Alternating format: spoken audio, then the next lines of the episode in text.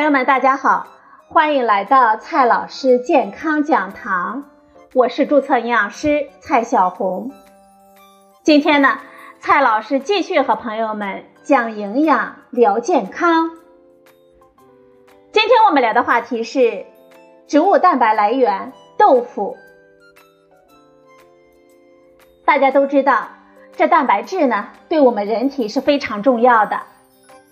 按照来源来分，可以分为植物蛋白和动物蛋白。这两种蛋白质到底哪一种更健康呢？最新的研究发现，用植物蛋白部分替代动物蛋白，可以显著的降低早亡的风险。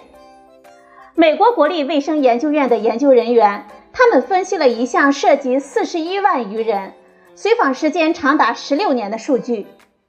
受试者摄入的动物蛋白主要包括红肉、白肉、乳制品和鸡蛋；植物蛋白呢，则是谷物、面食、坚果、豆类以及豆制品。经过分析后发现，在所有的人群当中，植物蛋白的摄入与全因死亡率呈负相关关系。而且高植物蛋白摄入与更低的心血管疾病、中风和其他疾病的总和相关风险有关。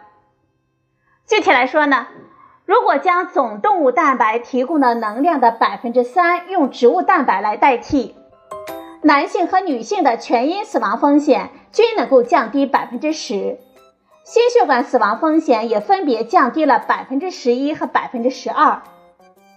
相比动物蛋白。植物蛋白除了提供蛋白质以外，还含有大量的膳食纤维、抗氧化剂、维生素和矿物质，对于我们健康来说呢是必不可少的。接下来呢，我们就来介绍一种优质的植物蛋白质的来源——豆腐。我们以前说过，豆腐里有一种成分，它叫做大豆异黄酮，它是一种植物雌激素。植物雌激素呢，可以作用于我们全身的很多脏器，其中有一个重要的功能就是促进钙的吸收。如果我们体内缺少植物雌激素，我们身体对钙质的吸收呢就会大打折扣了。除此之外，豆腐本身就含有相当多的钙，钙和大豆异黄酮，使得豆腐的补钙优势非常的明显。而且豆腐里的钙磷比例比较合理，如果磷的含量偏多，这补钙呢就会受到影响了。因此，患有骨质疏松的朋友，或者呢有这方面潜在风险的朋友，可以适当的多吃一点豆腐。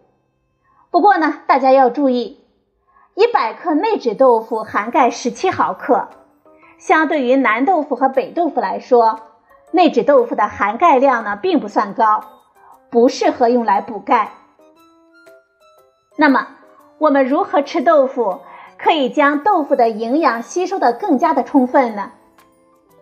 接下来呢，我们推荐将豆腐和鱼一起炖着吃。鱼和豆腐炖在一起，味道鲜美，鱼的肉质与豆腐软软的口感也非常的搭调。更重要的是。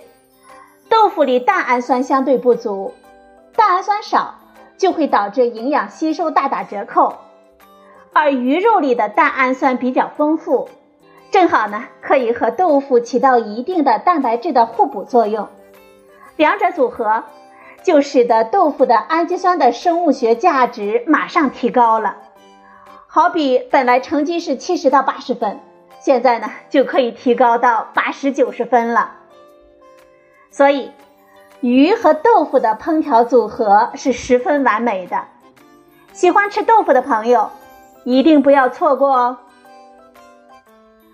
好了，朋友们，今天的节目呢就到这里，谢谢您的收听，我们明天再会。